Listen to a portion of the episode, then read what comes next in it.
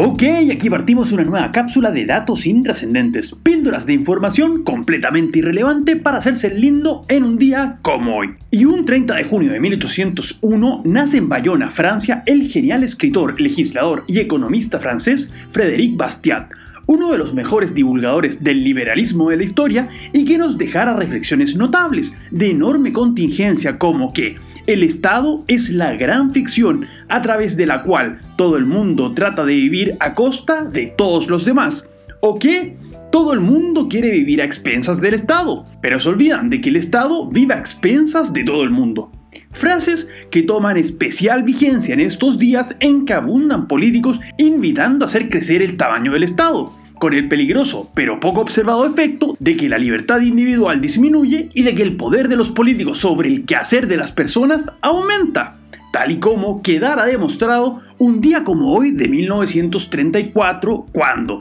en su deseo de aumentar su influencia y de tener un Estado con control absoluto, el loco de Adolf Hitler decidió faenarse a la primera línea que lo había llevado al poder en lo que pasaría a llamarse la Noche de los Cuchillos Largos jornada violenta en que los cercanos colaboradores que habían provocado la agitación en las calles que propiciaron el clima para que Hitler llegara al poder, como Ernest Röhm, fueron ejecutados para que así el Führer no tuviera ningún tipo de contrapeso y pudiera empezar a conducir sin problemas a Alemania a su hora más oscura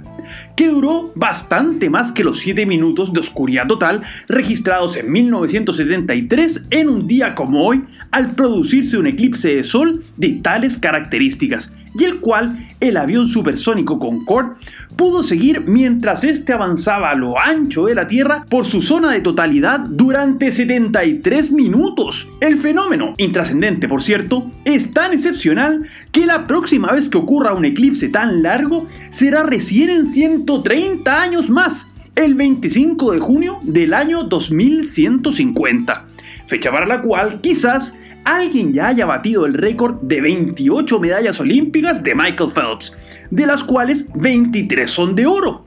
Porque si la Barracuda de Baltimore, nacida un 30 de junio de 1985, corriera bajo la bandera de la República Independiente de Michael Phelps, ranquearía en el medallero olímpico encima de países como Argentina o México en la cantidad de preseas doradas. Algo que afortunadamente no ocurre ya que solo corre para Estados Unidos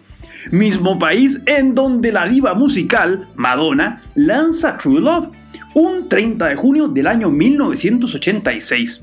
Considerada la reina del pop y fuente de inspiración de muchos músicos y DJs, cabe mencionar que con este álbum La Buena de Madonna alcanzó el número 1 en 28 países, incluyendo Brasil, que en un día como hoy, de 2002, y a la misma hora que miles de chilenos corrían en bolas por el parque forestal para que Spencer Tunick los metiera en una foto, se proclama campeón del mundo en el Mundial de Japón y Corea al derrotar a Alemania por dos goles a cero con dos tantos de Ronaldo el fenómeno, logrando así un pentacampeonato con siete victorias consecutivas, algo inédito hasta entonces y que se cimentó sobre la base de un equipo que reunía las tres R's, Rivaldo, Ronaldinho y el mencionado Ronaldo. Soy Pancho Troncoso y les recuerdo que nos pueden seguir en Instagram en arroba conversaciones intrascendentes. Además, no olviden de suscribirse a este podcast si quieren más datos completamente inútiles para cada día.